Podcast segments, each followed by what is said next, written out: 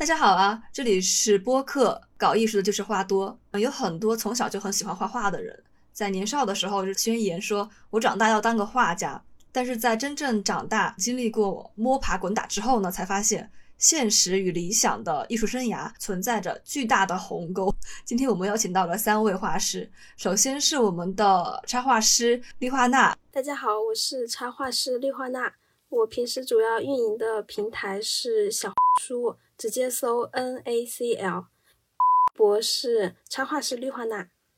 我平时画是偏卡通可爱的风格啊。我之前看过绿化娜的画，画的很很可爱。对对对，啊，接下来是我们之前来过播客的插画师寻白茶丝。大家好，我是寻白茶丝，一个平平无奇的自由插画师。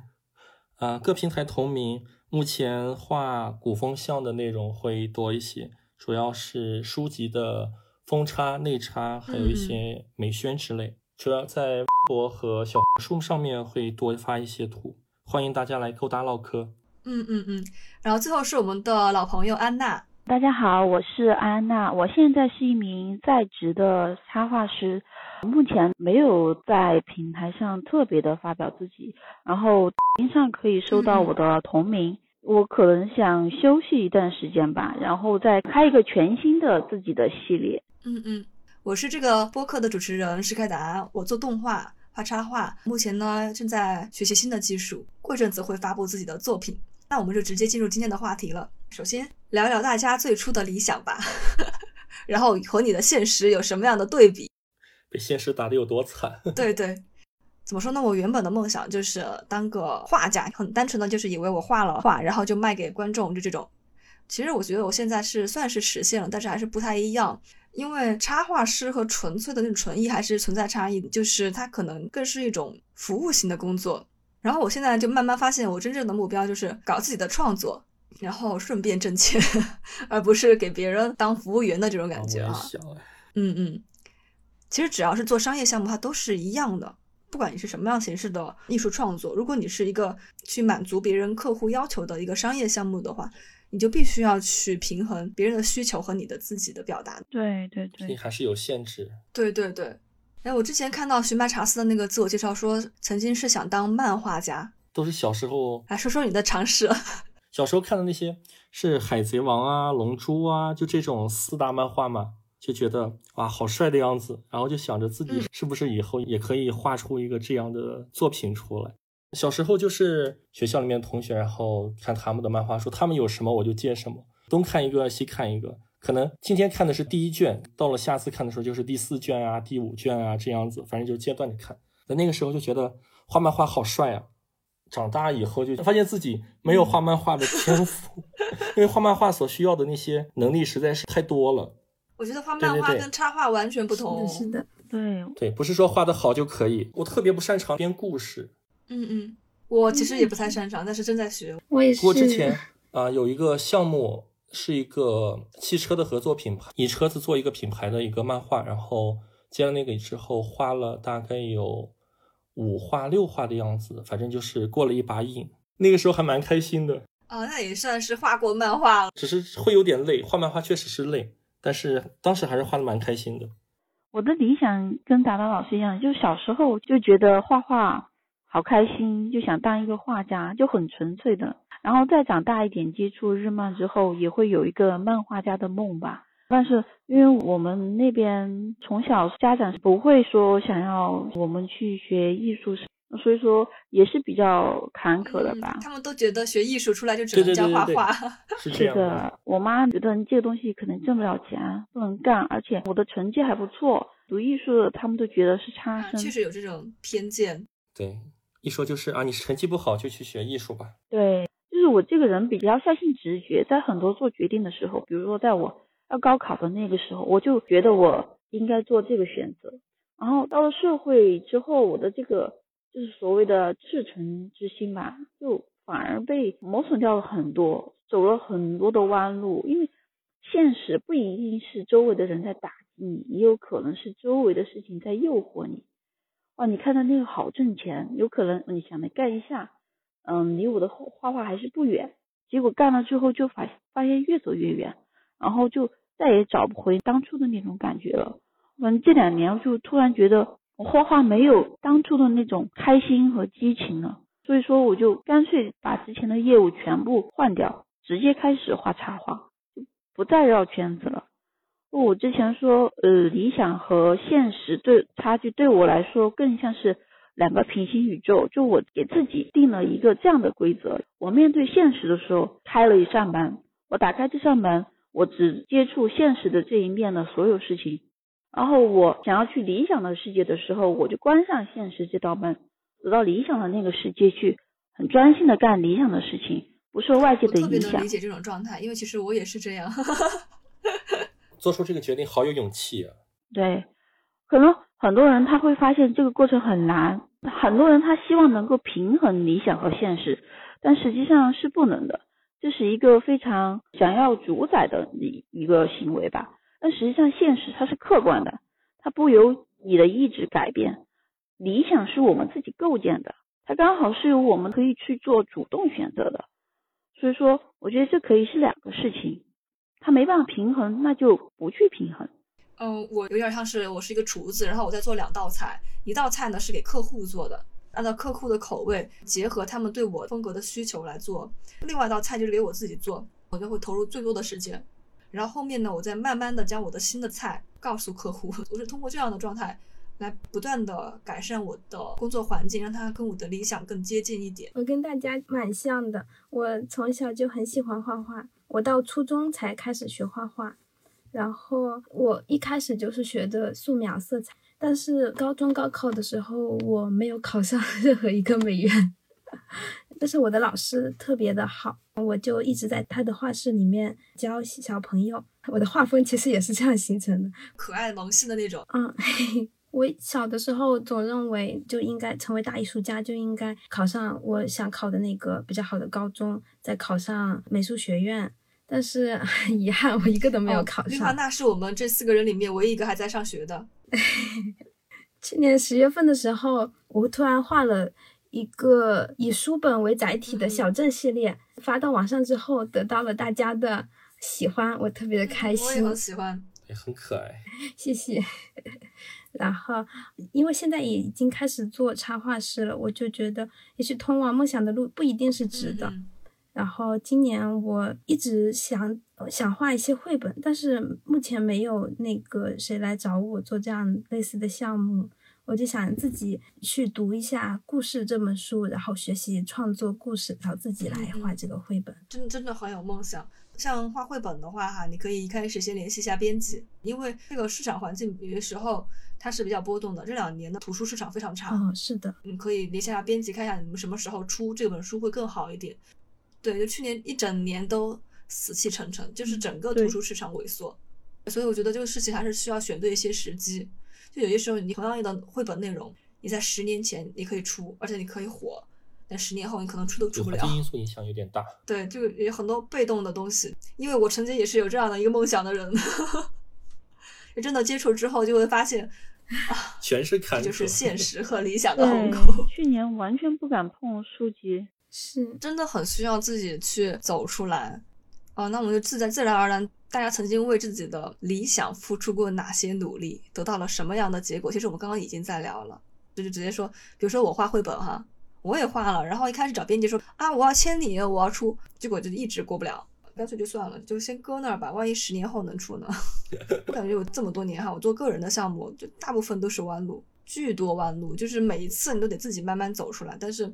我觉得人吧，总得有个奔头，我必须不断的有理想，就是得自己觉得有兴趣的，得有件事情在那里。所以我觉得过去的事情就过去吧，我现在已经有新的事情，我要去努力了，就这种感觉。很多事情就是你在经历的过程中，你感觉它很痛苦，但是一旦过去之后，我可能都想不起那种感觉了。这个就是大脑的自我保护吧，这是一种乐观吧，调节能力。是的，嗯嗯。哎，我之前看到啊，什么查斯介绍说他自己有投稿漫画。然后编辑没有通过是吧？那个时候就是处于一个漫画过了那个疯狂吸收的一个状态。就之前有一段时间，只要你画的是条漫，平台就会收。肯定是有这种红利期的。大概是什么时候呢？一七年、一八年那段时间吧。哦，对，那段时间它有一个疯狂的增长期，就是只要你画的是条漫，你你就特别好进入那个网站上面。我当时刚好错过了那个时间，刚开始的时候是加入了一个工作室，对方提供脚本，然后我做主笔。那个时候是你准备一些内容之后，你直接找那个编辑，问编辑可不可以签约，大概发多少话这个样子。在那个工作室大概用了半年的时间，反正中间发生了一些事情，就到最后虽然说可以签约，但是过了那段时间之后，稿酬就会比较低。当时分出去七七八八之后，最后自己拿到的好像每个月只有不到两千这。么惨吗太少了吧？当时也可能是因为自己还是一个新人状态，所以对方开的也不多。我觉得你是被坑了。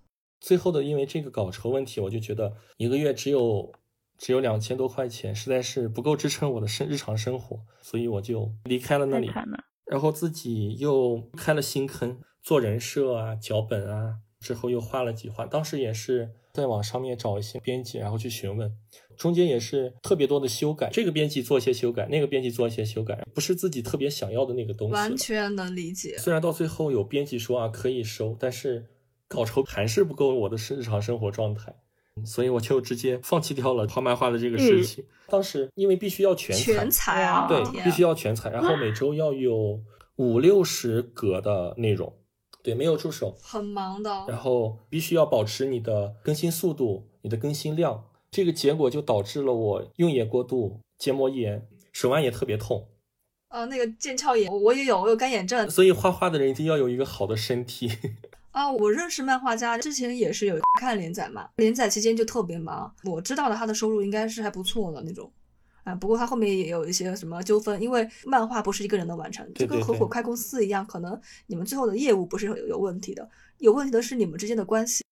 对，所以现在很多网站就是完全流水线的工程，就我看的很多，它都已经是做小说的一个漫改，对，因为小说的脚本文本它已经是有那么多的观众了，都是这样的。我感觉现在的无论是网络小说、动画还是漫画，包括电视剧，都有这种倾向，就是程序化。然后现在以后 AI 参与创作，首先 AI 写剧本，然后 AI 画漫画，哦，那来的快啊！是的，我看一些漫画，它可能前期的时候画的很精细，然后到后面之后就完全没有办法那么保持那么高质量，没有办法说每周都那么多。对对，我觉得人啊，人是需要休息的，但是漫画家你在连载期间就一直疯狂工作，哎，你就一直没有办法休息。那到后期你肯定是找不回前期那种状态的。这个确实是哦。我说回这个为理想付出的努力吧，我觉得到目前为止，我为理想付出的最大的努力就是丢掉幻想，接受现在这个嗯平凡的自己，接受自己在一些事情上面，比如说可能这个事情是一个团队才能完成的，你一个人六边形战士也不能做得完那么多的东西，那么就要去合作，嗯然后商业上的事情，那就只能是商业上的事情。理想这边，我给自己保留的唯一的出路就是自己的创作不参与到商业的这边吧。就最大的付出是精神上的一些努力，接受自己是个平凡的普通的人，有可能不能实现这个理想，但是我还是得勇敢的去做。嗯，对，就是很多事情就是接受团队才能够达成。其实我觉得插画都还好了，插画算是一个人能够搞定的。其实我感觉就像是日本的漫画一样，我记得就是九十年代，包括零零年代，真的诞生了好多神作。对，可他们可能确实是有一个团队工作，但是主笔呀、包括故事啊，都是由一个人来完成的。其实这样的话，它的完成度很高，就他可能就一直有热情。但是现在日本的这些东西，我觉得的它也开始套路化了，可能因为也是就是这种流程化了吧，就是很多太多人参与了，可能故事跟主笔都不是同一个人。而且那边会画画的人实在是太多了，他们的竞争实在是，对比这边还大吧，大很多他们的。竞争压力特别大。是的，是的，日本给我的感觉，现在的风格跟九十年代不一样，因为九十年代我感觉他的漫画是什么风格都有，对对对，对，什么故事都有，什么画风都有，千奇百怪。嗯，我觉得很幸福，就九十年代看了很多。很感谢我的同学让我 看了那么多。对，哦，那个时候我周末就跑书店，然后就去翻那个日本漫画的那个货架，但是还被书店的老板娘责备，说你你天天在这翻，把我的书给翻烂了。然后我就换了一家店。我比较老实，我就买了。啊，我记得我当时好像是有一次春节吧，我把长辈送的红包攒了一攒，买了一套犬夜叉啊，犬夜叉，我最近才看这个，好好帅呀，好帅呀！这是我当时最喜欢的。他的动画的音乐也好好听啊！我专门耗费巨资买了正版磁带。哇！对啊，你看他就是很典型的同一个人画主笔，然后编故事，对吧？就发挥一个人最大的那种能力，就这种乐趣真的是螺丝钉角色没有办法。感觉他们以前都是艺术家，现在就是感觉节奏太快了。我现在学的专业是视觉传达，但是我不喜欢。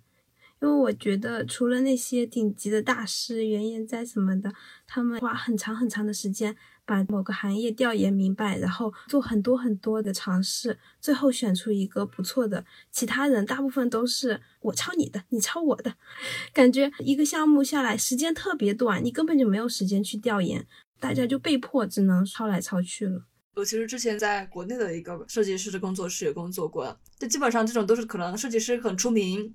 啊，对，都是他带的学生帮忙出项目，然后大师可能过一眼，嗯，好失望。他哪里不满意，修改一下，然后就可以了。对，相当于大师是一个呃总监。对，是这样子的。哦，这样子。就基本上像你说的这种这么出名大师，人家项目可多了，他可能把每一个项目包给不同的项目组，最后大师清点一下，对，敲定就没了。但是卖的名字还是他的名字，嗯，最后署名都是他。啊，这样子。我的老师跟我们说，没有谁整天那么多灵感，大家都是在一个模式下去做设计的。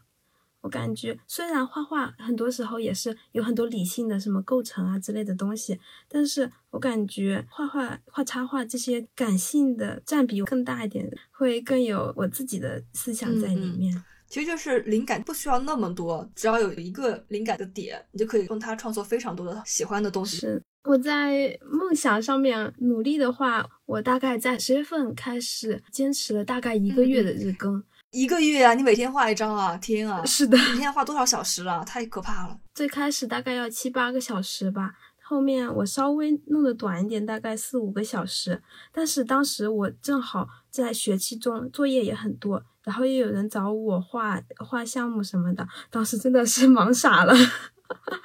后面，因为我感觉要是日更的话，我那个质量太差了，我自己也看不下去，我就结束日更了，也没有做特别多的努力。我曾经有坚持过周更画画，然后现在我就是几个月更一更吧。我就开新系列可能要周更，主要是现在的项目太大了，搞不完。对，而且你们的完成度特别的高，所以比较辛苦。其实有很多那种画师啊，就是他可能是画速写，他就能够坚持日更，主要是看自己的风格类型。对，看风格。我也办不到。我去年就开始就很少单纯的画插画，我最近在搞新的东西，反正也是很投入的。其实就自然而然的过渡到我们第三个话题，你决定放弃了吗？首先我是没有放弃的。我刚不是提到了吗？就是我发现我真正的目标是什么？就是搞自己喜欢的创作。然后靠自己喜欢的东西挣钱，而不是完全的去给别人打工。就是我感觉当个打工人真的风险很高，就太受甲方的制约了。就是我可能我的时间啊、我的精力啊、我的心情啊，都跟甲方的要求挂钩。真的很想改变这种状态。就像刚刚安娜说的，接受很多现实就是无法改变的。我的理解就是说，我必须接受有很多我无法控制的事情，它就是会发生的。必须接受有很多事情我就是一辈子都没有办法控制，比如说别人的想法。但是有的事情我是能控制的，我觉得目前最可靠的就是给自己做一些我能够做到的目标，比如说学会某个技术，就是我把我的重心转化到了这些我能够做或者说是我能够去努力的事情上，这样我觉得它就是会让我自己充满能量。然后嗯，前几年我就说我要努力做文创，其实去年有很多规划，然后都被打断了，主要是疫情的原因嘛，屡次受打击。其实都是想为自己创造另外一个收入源，因为我不想就一直依赖项目来工作，这个真的是感觉很被动。然后现在也正在学习新的技术，就我很期待过一阵子就把那个作品发出来。这个学习的过程本身就很有干劲，就很快乐。嗯，它对我来说就是一种创作。这就是我目前的一个努力的状态。其实我觉得我这种状态还挺好的，因为我学生时期的时候抱的一些希望是完全没有经历过社会的这种搓磨，就是没有经历过这种打击的。但是我现在的这些努力的方向都是建立在我已经有一定的经验之上的，我可能能够做出一些更理性的、更正确的，或者说是对我未来更有好处的选择。我完全同意达达老师。嗯，刚刚达达说。那个小时候的一些梦想，我刚刚刺激到了我的我的久远的记忆。我刚刚想到我小时候就是毕业的时候同学录嘛，我记得我有写过说以后说不准你你的孩子看的漫画就是我画的。天呐，我当时有多不知天高地厚啊！为什么要写这种话？天呐，现在想想，哇，真的真的，我现在会回忆起我当学生时期的一些言行，对，真的很很突然羞耻，突然之间记忆就会刺激到我自己。啊，我感觉我现在好像也也不算是完全放弃吧，就像是之前说，如果遇到工作上面有些合作方，他会做一些漫画之类的，我觉得还是可以过过瘾。漫画这行现在也没有那么多精力再从零开始了，但是我现在觉得画插画画的蛮开心的，所以也可以用一些插画语言去讲一个故事，类似绘本啊，我觉得也可以。对嗯，其实说不定呢，都还年轻，说不定以后四十岁的时候，你的剧本功力已经非常的成熟了，然后到时候 AI 也很成熟了，你可以一天连载一花。就我完全同意就是你们两位的说法，然后我个人是不会放弃的，因为我很了解我自己，我很倔，哪怕是自己没有察觉，我的内心也会往那个方向走。所以说，接受了当下之后，我发现就是我如果不去考虑这个理想被被人认可，这个理想能不能挣钱，呃，都无所谓了之后呢，我就变得很平和了，这个事情好像就变得更加简单了，然后我也能够开始展开。然后现实中的生活呢，也更加容易了，是的就是撇开了之后，顺畅的进行了下去。那么我既然找到这个方向，我觉得就可以坚持下去。然后我觉得在时间上面，对插画师来说其实是比较宽容的。就是我面试吧，就有个很明显的感觉，我面试互联网的，嗯都会问我年龄，嗯都会问我家庭情况，只有在面试插画的时候，问你技术怎插么样，画真的是知道吧？就是会了解一些你的作品怎么样，参加那个项目可不可以给我看一下，聊的是这些，然后聊一些可能实际的呃在商业上怎么跟甲方沟通啊，都是一些很专业的问题，他不会一来就先问你个人的一些方向，所以说我觉得插画师是有机会的，就是我们可以工作很久，有些理想就不必那么早放弃。画到九十岁。嗯，是的，我我都有想找回刚刚插入的那个 AI 的话题，主要是因为现在的新人的话，在 AI 挑战下要付出更多的努力了，因为不是说你要画的比 AI 好，而是你要学好这个技术。以前你是没有这个捷径可走的，但是现在很多人有捷径了，他可能就把很多事情就交给 AI 了。如果把这个事情交给 AI，你以后要开发自己的那种有识别度的东西的话，就很难，就比我们当时要难多了。对，真的，我本来就还没有学会原创，但是我用 AI 的话，随便几秒钟就出来一一坨图。可能会过于依赖这个东西，对，就是首先你要戒除这种辅助，你才能够练得出来了。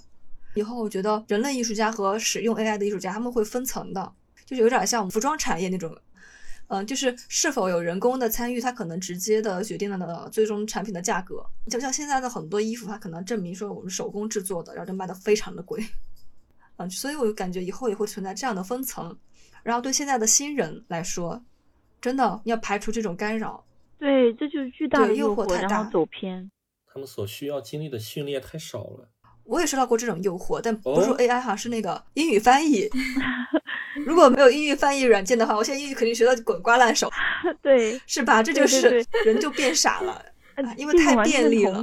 当时我出国的时候，那个英语翻译停掉了，然后迫使我的口语提升了一大截。到绿化拉了吗？哦，对，好像到我，我肯定不会嗯放嗯弃的，我觉得啊，我比较狂妄，我觉得我就是为了画画生的。能坚持这么久的话，基本上都会有这个想法，都觉得啊，我就是为了这个。冥冥之中自有安排的对，老天注定是。是的，我现在在画室里会教一些高中生，然后我发现很多人他们刚开始学素描、学那些几何体的时候都是非常厌恶的，但是有点凡尔赛。我我一直以来学画画，我都觉得非常有兴趣。我非常厉害是，我去画室是我自己争取到的机会嘛。我当时是好珍惜那个，就是非常开心，每天早上第一个出跑出去请模特，很早坐那里画一天，然后很晚再回去，兴致高昂。那整个画室只有我一个人是开心的。确实有好多人他本来就不喜欢画画，有些人只是为了那个文凭，然后只是为了上个大学之类的，这样。反正到了大学之后，毕业之后就又会转系转行，呃，last 话题，你觉得有没有谁实现了你的理想的这种艺术生涯呢？可能就刚刚说的森三吧，之前还发了说拿了金龙奖啊，好厉害。嗯，是他拿了剧本的银奖。我的目标就是达达老师，诶，哦，因为我觉得各方面都跟我想要的那个节奏也好，目标也好，还有做人的风格也好，嗯都很相似。然后这个比较好的榜样前辈吧，所以对我来说比较悠哉的状态。就我的目标真的很明确，很明确，现在啊，很清晰。嗯嗯，哦，我感觉与其说你的目标是我，不如说你的目标是过上一种生活和工作更平和的那种状态。嗯啊，因为之前跟你聊的时候，我就感觉你可能就家庭和你的工作就时间上会有一些矛盾，嗯对吧？就感自己很拉扯。嗯我觉得这种理想状态主要是还看自己的时间够不够，因为人的精力它就是有限的。是，但现在我只能说，因为我自己还没有小孩儿，我还不用伺候老人。要是以后父母老了，然后我又有小孩儿了，那简直是忙都忙不过来。就是人生可能就是有不同阶段。那其实现在把心态调整好之后，就是家里的事情和自己的工作也逐渐料理好了。其实有时候吧，心态的调整，你面对问题的解决方式变了之后，有些问题它就可以去解决，只是换一个方式。当你的生活发生了一个天翻地覆的变化，而你对此无能为力，可能陷入一个非常无助和割裂的状态，持续一个比较长的时间。然后每个人走出问题的能力呢又有参差，那可能有些人会陷在里面几年，那有些人可能几年就走出来了。但我相信每个人遇到这个问题最后还是可以用自己的方式再次走出来的，所以坚持还是比较重要。是，要是我未来也是面临这种家庭方面的牵扯，其实我也不知道该怎么去处理，因为每一个问题对我来说都是陌生的，我需要一个时间，可能长可能短，我需要去摸索，然后怎么去调整我的情绪，怎么去熟悉这样陌生的情况。其实想想，就是未来的挑战也是蛮大的。嗯，我的羡慕的人其实一直都在变，像小的时候就说羡慕漫画家，然后发现漫画家的生活特别累。自自从知道日本漫画家睡不了几个小时之后，我就放弃了。然后大学的时候，我就巨羡慕在游戏公司工作的画师。真的认识之后，就会发现他他们们其实很也睡不了几个累，小时。很少有时间画自己喜欢的东西。嗯然后，所以我后面又切换目标了，我又特别羡慕独立的画师，嗯，然后现在我又慢慢在切换，因为我看我自己项目的变化吧，看我自己的技术的重心在哪里，就是慢慢慢慢，它是一个变化的过程。你可能有一段时间就会有一个核心的一个努力的标杆在那儿。对，丽华娜，好的，我其实也很羡慕丹丹老师，我觉得老师生活特别的规律。啊，这个这个就是性格，有的人受不了我这种生活。其实自由职业特别需要高强度的自律性，嗯要不然的话就就会过得一团糟。对，是的，我感觉我没有那么自律，我以后应该不会做自由插画师，我应该会找份工作，就是在工作的间隙中，我反而会更努力。然后 我特别羡慕一个一个 UP 主叫做小飞机利亚，他去剑桥艺术学院读插画，好羡慕啊！他的生活看起来特别的开心，特别快乐，还可以学自己很喜欢的哦，其。实出国学艺术没有那么难，其实很多他们可能会看的更多的啊不并不是说你的作品画的特别特别好，而是看你的语言那种沟通能力、你的表达能力，主要是考你的面试。对对对对对，哦，好的。我想等我以后稍微赚一点钱，然后可以出去，嗯、我也想去读那个学校。有一个目标就很好。嗯嗯，就有一个标杆在那里，有一个具体的目标就可以朝着它。嗯啊。那我们今天就到这里吧，谢谢大家。